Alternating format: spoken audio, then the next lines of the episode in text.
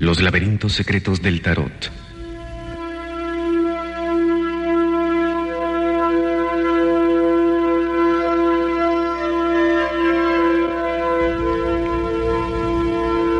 He visto a unos hombres misteriosos en París practicando un extraño oficio. Sobre láminas de madera hacen unos dibujos alusivos al día y a la noche, a la muerte, al amor y a todas las cosas que hay entre el cielo y la tierra. Luego realizan sonoras invocaciones a espíritus o quizás demonios, mientras estas figuras son mezcladas entre sí. Finalmente las colocan una por una, en ordenada forma, y de lo que allí queda estos magos extraen ciertas consideraciones sobre los tiempos futuros. Ellos llaman a esta forma de adivinación taroco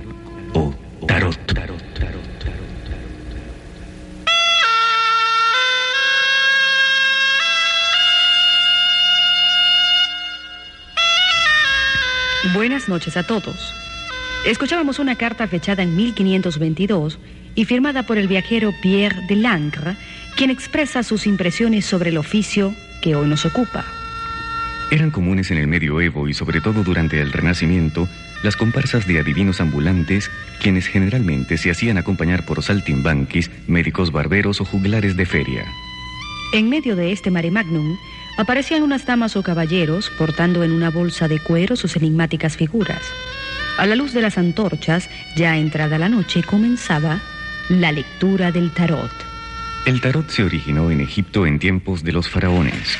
Se supone que las imágenes de las cartas estaban contenidas en un texto ritual ya perdido, el misterioso libro de Tot. Tot era el dios del destino. Sus sacerdotes habitaban las cavernas sagradas, donde eran consultados por mercaderes, soldados, viudas en desgracia, jóvenes en víspera de matrimonio, etc. Es decir, allí acudía todo aquel que deseara conocer el futuro. En estos remotos tiempos egipcios, los dibujos simbólicos y complicados jeroglíficos explicativos del tarot primitivo o libro de Todd estaban plasmados sobre placas de arcilla. Lamentablemente, este libro se ha perdido. Los conocimientos ocultos del tarot original son ahora inaccesibles. Por fortuna, hace unos 5.000 años pasó por Egipto un pueblo nómada proveniente de la India, en camino hacia Europa Oriental y la cuenca del Mediterráneo. Como pasaron por Egipto, les llamaban los egiptianos, o lo que es lo mismo, los gitanos. Fueron ellos los portadores de las enseñanzas del dios Tot. La lectura de los naipes adivinatorios llegó a Occidente. A principios de la era cristiana, el tarot se nutrió con dos nuevos elementos, el simbolismo de la Biblia y los profundísimos y complejos conocimientos de una ciencia milenaria, la cábala judía. Así llegamos al tarot medieval que se ha mantenido con pocas variaciones hasta nuestros días. Llegados a este punto, hemos sintetizado brevemente el origen del tarot. Hagamos ahora una pausa. Algunas personas piensan que en la lectura del tarot hay mucha superstición e ingenuidad. Esto es cierto en algunos casos, pero no en todos. Una persona que consulta el tarot recibe una respuesta que le obliga a pensar en su futuro, esto lo pone en contacto con los símbolos de su propia realidad y es, por lo tanto, psicológicamente beneficioso. En el otro extremo tenemos a los ingenuos que solo pretenden saber si obtendrán riquezas, si su pareja les será infiel, etc. Esto sí es superstición barata y además inútil. El tarot no puede revelar lo que vendrá, solo señala la directriz hacia donde podrían dirigirse los acontecimientos. El resto depende de nosotros, de nuestras intenciones, voluntad, habilidad y virtudes. A este respecto, el filósofo Roger Calois señala.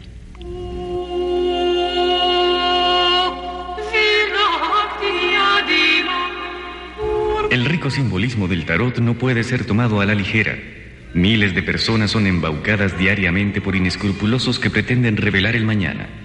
La correcta lectura del tarot nos muestra el porvenir como una pieza de arcilla cruda.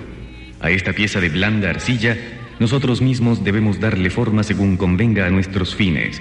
Coincido con Jung, que señala que los símbolos del tarot están hundidos en lo profundo del inconsciente colectivo y en el pozo de los sueños. Al combinar estos símbolos, sacamos a la luz emociones y nuevas ideas. El trabajo es descifrar lo que el tarot nos quiera decir. Por eso digo, adivinar es imaginar correctamente.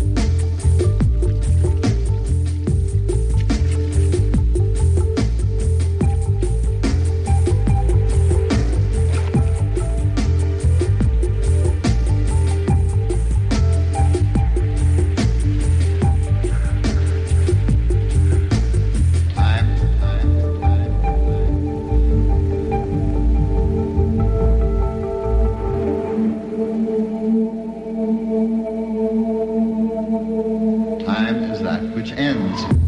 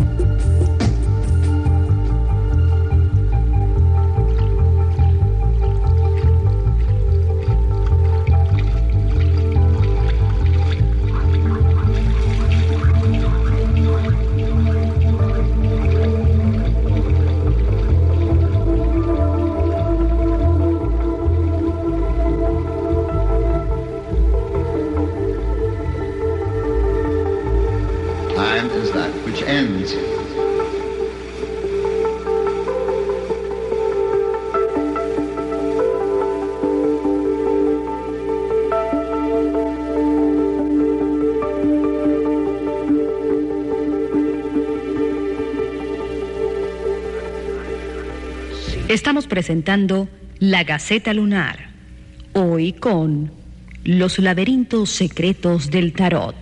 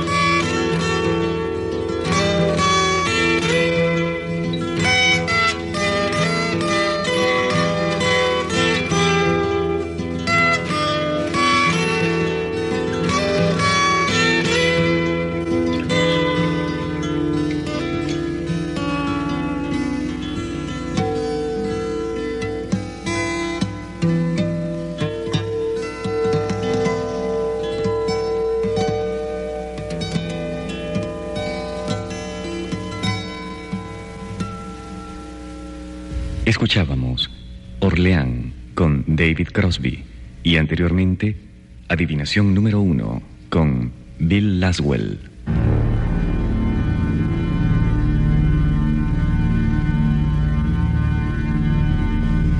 El tarot se nos presenta como un conjunto de 78 cartas divididas en dos grupos, 22 arcanos mayores y 56 arcanos menores. Los arcanos mayores conforman el centro simbólico de la lectura, mientras que los arcanos menores corresponden a las cartas comunes y corrientes del juego de naipes y contribuyen a complementar la respuesta obtenida con los arcanos mayores. Como todos sabemos, los arcanos menores o cartas del juego de naipes común se dividen a su vez en cuatro grupos de 14 cartas cada uno. Oros, copas, bastos y espadas. La identidad de estos cuatro grupos ha sido precisada por Juan Eduardo Cirlot.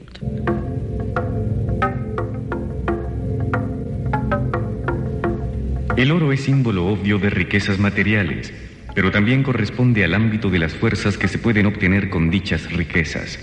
Los bastos o mazos son signos de autoridad y poder de mando. Las copas son imagen del sacrificio ritual, de la abundancia y de las alegrías y penas del corazón.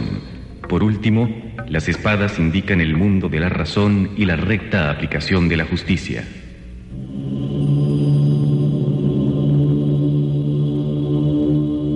Prosigamos con los naipes o arcanos menores. En cada uno de los cuatro grupos anteriores hay diez números y cuatro figuras. Cada número tiene un significado místico propio, originado en un conjunto de ciencias antiquísimas agrupadas bajo el nombre de numerología sagrada. Por otra parte están las figuras, entidades incógnitas, surgidas de la sociedad humana y sus jerarquías. Sirlot resume estos aspectos.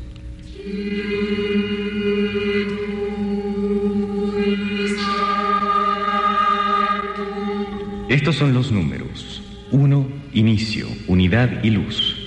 2. Choque de fuerzas opuestas, disparidad de los sexos. 3. Síntesis espiritual, la familia, padre, madre, hijo. 4. Signo del mundo, el orden del espacio, el paso de las estaciones. 5. Amor y armonía. 6. Contradicción, la conducta del hombre. 7. Guarismo circular, orden completo, creación, parto. 8. Reflexión y silencio. 9. Verdad innegable. 10. Número total, reunión de los opuestos, la pareja se funde en la unidad. He aquí las figuras. Rey, padre y poder. Dama o reina, la madre. Puede ser Eva, madre de hombres, o Lilith, madre de todos los diablos. Caballero, espíritu que avanza por los caminos de la vida, libertad e inmortalidad. Por último está el paje, llamado Valé o Sota.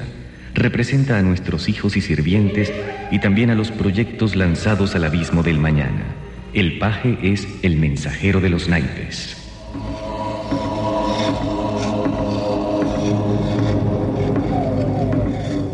Hemos recorrido los naipes menores. Ahora nos hallamos frente al corazón del tarot, los 22 arcanos mayores. Cada uno de ellos representa un aspecto concreto de la persona que consulta la lectura o del mundo que lo rodea, con todo lo que éste pueda tener de bueno o de nefasto. Antes de introducirnos en este oscuro bosque de secretos, hagamos una reflexión. Los 22 arcanos mayores coinciden con las 22 letras del alfabeto hebreo. De aquí su nexo con la cábala judía. Madame Blavatsky, célebre ocultista, explicaba así estas relaciones.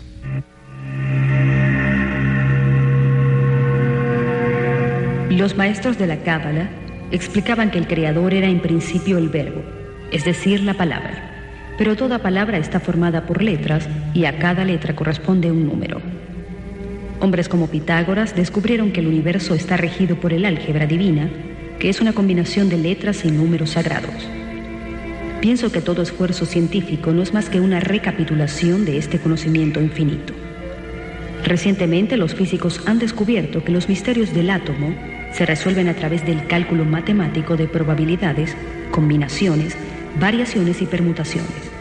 Pero ya los antiguos sabían estas cosas que nosotros hemos olvidado. Apenas ahora comenzamos a recordarlas de nuevo, gracias a hombres como Einstein, Dirac y otros. Esta misma lógica se aplica al tarot. Aquel que acude a las cartas con una mentalidad abierta, sin buscar supercherías, encontrará que la combinación de los arcanos pone en funcionamiento la aritmética de las posibilidades con números, letras e imágenes simbólicas. Por eso es posible, si no adivinar, al menos aproximarse a los hechos. El mañana reposa en los sueños de Dios, y en esos sueños el futuro es una gama infinita de probabilidades que luchan entre sí por prevalecer y se mezclan. Sí, estas probabilidades se mezclan y combaten vigorosamente formando ese enigma que llamamos la existencia.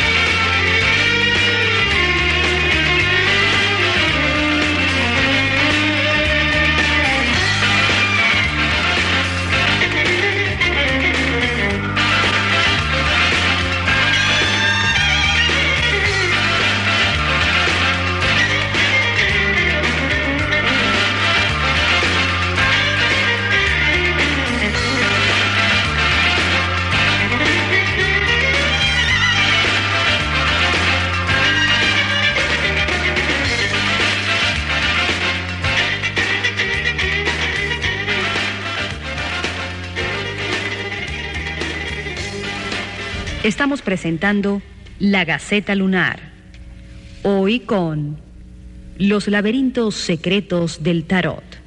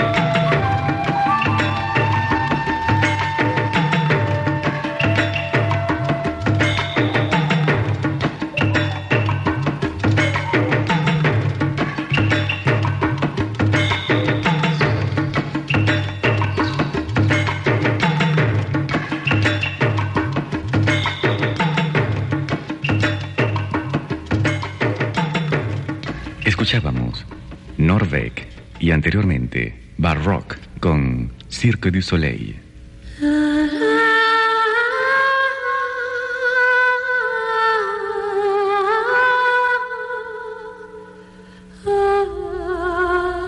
La carga imaginativa contenida en los 22 arcanos mayores del tarot es tan vasta que resulta difícil resumirla en este corto espacio. Teniendo presente esa limitante, vamos a realizar un examen de estas cartas. Señalaremos primero que toda figura del tarot tiene un carácter dual, negativo o positivo. De su posición en la lectura sabremos cuál de los dos aspectos se manifiesta. He aquí pues los arcanos mayores.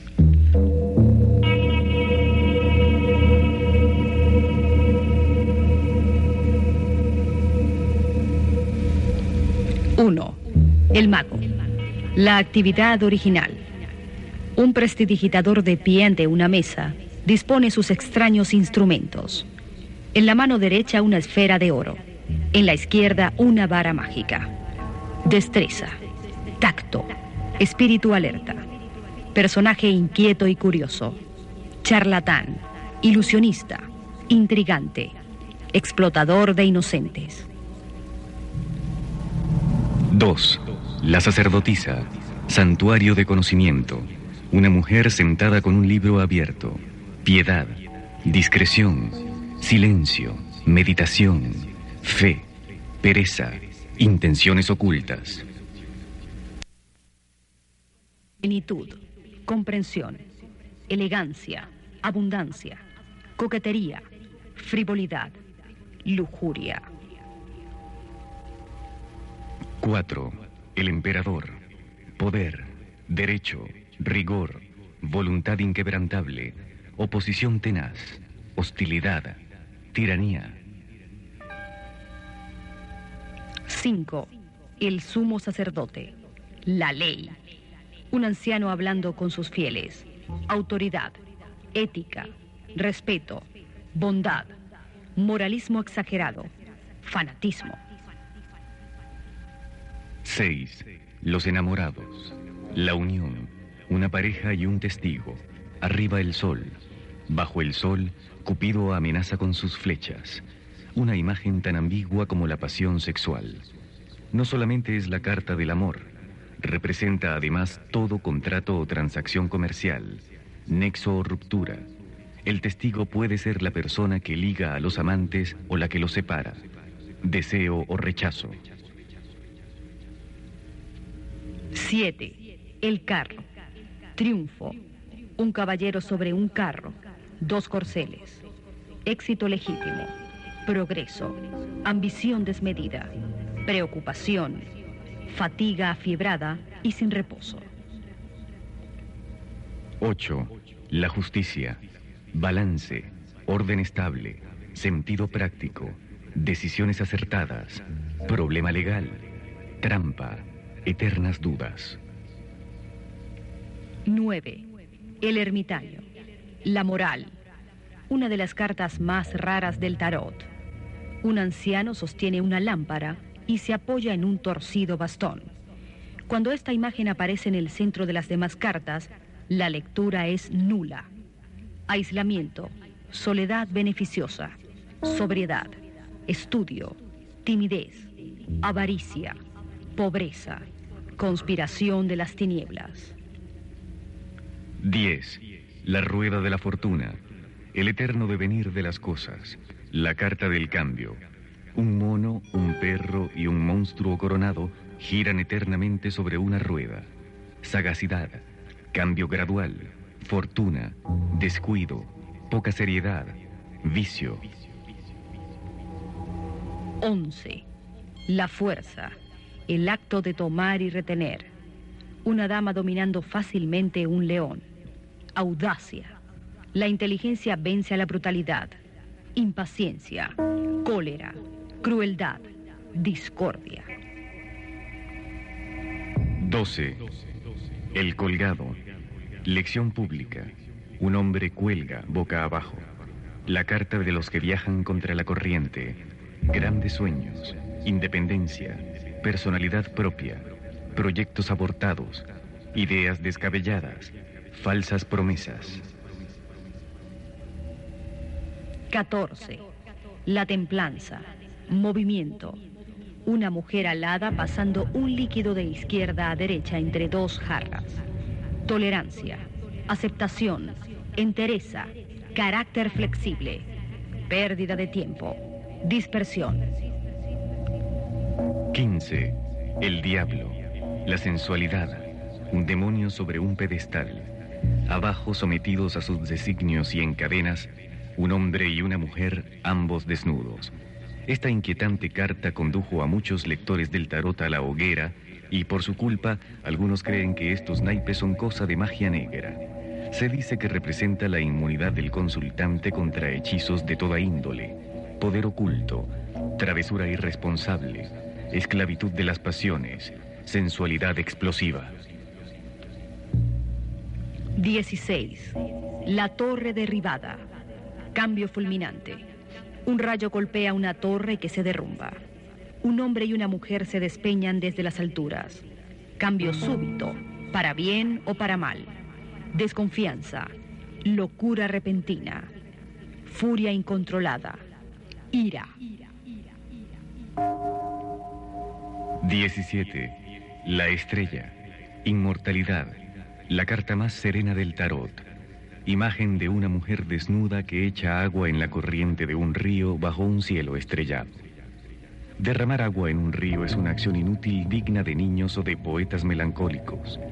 Candor, sencillez, confianza en el destino, tranquilidad, desvergüenza, impudor, tendencia al escape y la evasión, caída en brazos de la tristeza, depresión, 18. La luna. El enigma de la mujer. Un complicado simbolismo pictórico. Al fondo la luna ilumina con sus rayos un camino custodiado por dos perros que termina en una ribera. En el horizonte flota un cangrejo rojo. Ciclo menstrual. Sensibilidad. Misterio nocturno. Feminidad. Camino peligroso. Apariencias distorsionadas lunatismo, mentiras, histeria. 19. El sol, la luz de la razón. Un hombre y una mujer bajo un sol que derrama trece lágrimas de colores. Día de la luz, lo seco, discernimiento claro, talento, felicidad conyugal, paz, gloria, vanidad, soberbia, orgullo. 20. El juicio final. Lo vegetativo. La espera. Un ángel sopla su trompeta desde el cielo. Los muertos se levantan de sus tumbas. Una carta obscura y de significado complejo. Milagro inesperado. Exaltación. Vacilación espiritual. Agitación vana. Nigromancia. Hechizo maligno.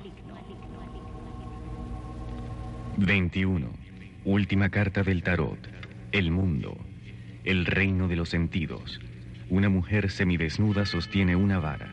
A su alrededor una guirnalda. En las esquinas un ángel, un águila, un león y un toro. Fortuna mayor. Coronación de una obra. Final de un proceso. Circunstancias muy favorables. Ambiente hostil. Distracción. Ruina total el mundo se opone o se rinde a nuestros pies. En el mundo fracasamos o triunfamos. En el mundo nacemos y morimos. Principio y fin de todas las lecturas.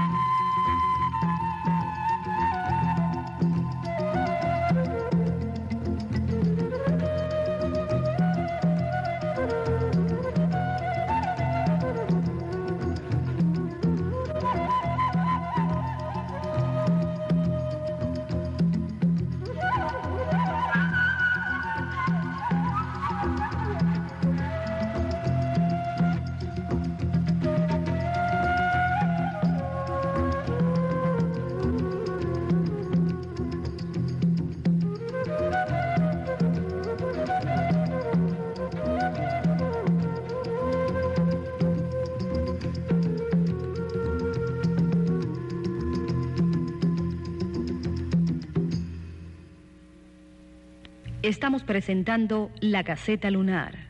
Hoy con Los laberintos secretos del Tarot.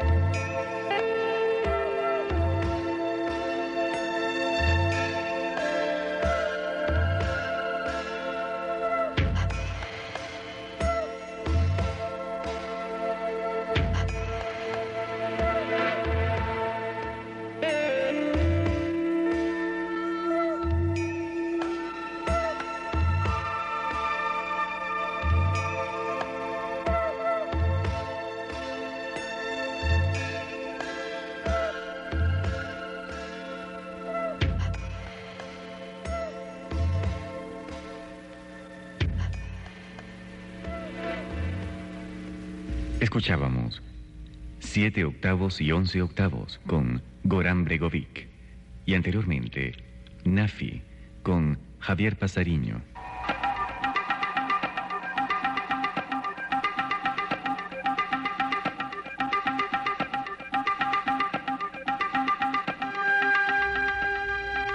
Hasta aquí hemos descrito 20 de los 22 arcanos mayores, impregnándonos con su poesía.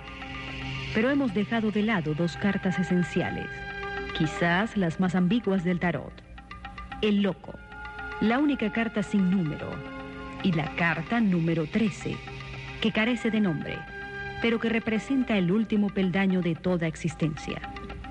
Esta es la más temida e incomprendida de todas las imágenes del tarot puesto que representa nuestro más íntimo temor, ese enemigo que terminará triunfando sobre cada uno de nosotros, la muerte.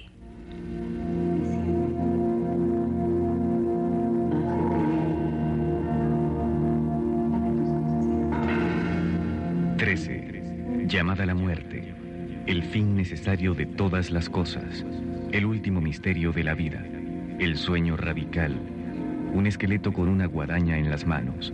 A sus pies, restos humanos mutilados. Creación y destrucción. Profundidad. Valor frente a la desgracia. Plazo fatal. Pesimismo. Transformación absoluta. Fin y comienzo. Descomposición de las cosas y las relaciones. Se emprende un nuevo camino para nunca más mirar atrás. Por último, sin número, el loco. El vertiginoso resumen del todo en el todo. Un vagabundo con vestiduras desgarradas, perseguido por un perro, lleva en el hombro una caña de la que cuelga una bolsa. Abandono absoluto, carácter poético, locura creativa, vértigo, inocencia, inacción, viaje sin metas, nulidad, pérdida del autocontrol, extravagancia. El loco vaga eternamente, sin número ni ubicación fija a la deriva sobre el océano de la fortuna.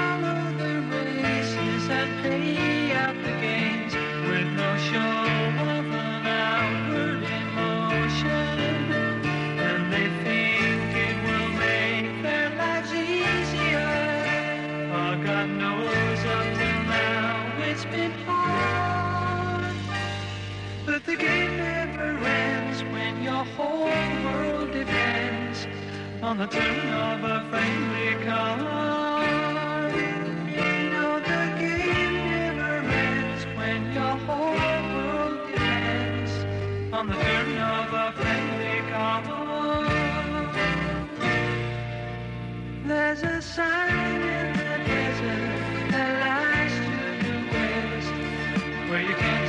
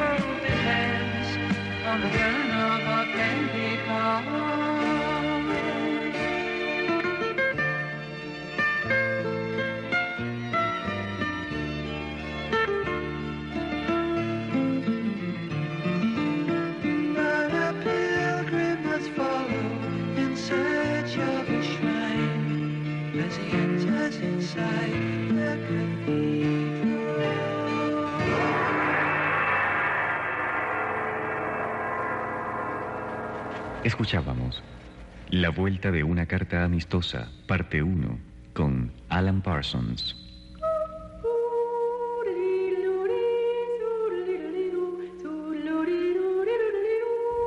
Una vez descrito el tarot, procedamos a explicar su lectura.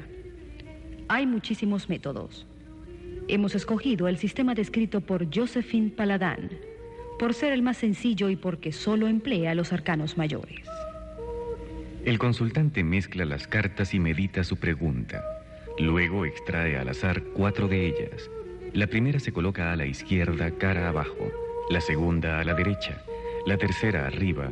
La cuarta abajo. Se voltean las cartas y se suman las cifras de los cuatro arcanos. El resultado de esa suma corresponde al quinto arcano, que se colocará en el centro de manera que las cartas formen una cruz.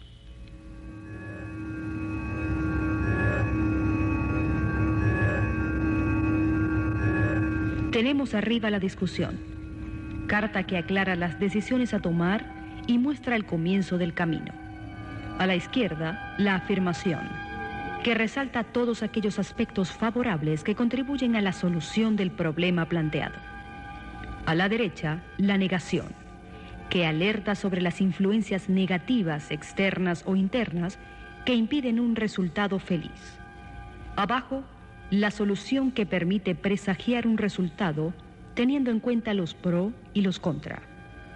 Esta es la única carta que podría llamarse verdaderamente adivinatoria. En todo caso, la consulta debe completarse con el examen de la carta central, la síntesis, que se refiere exclusivamente al consultante y que simboliza los aspectos esenciales de la lectura. Todo depende de esta carta. Así se cierra la lectura del tarot. Queda para el consultante la intrincada labor de interpretar de acuerdo a su propia circunstancia. Nada más. No podemos entregar la responsabilidad de nuestro futuro a un mazo de cartas, pero sí podemos usar ese mazo como herramienta para meditar, imaginar, intuir, sospechar, resolver. A este respecto, Alberto Custé señala.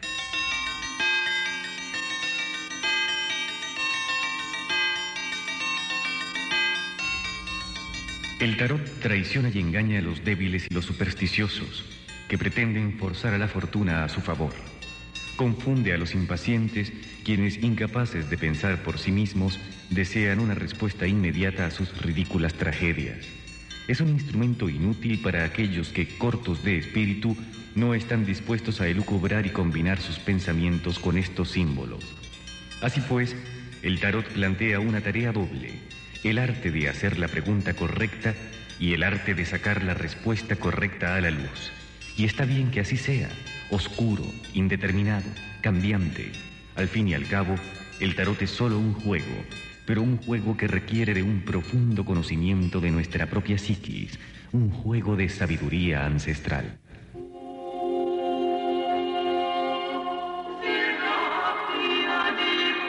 Estimados oyentes, a todos, buenas noches.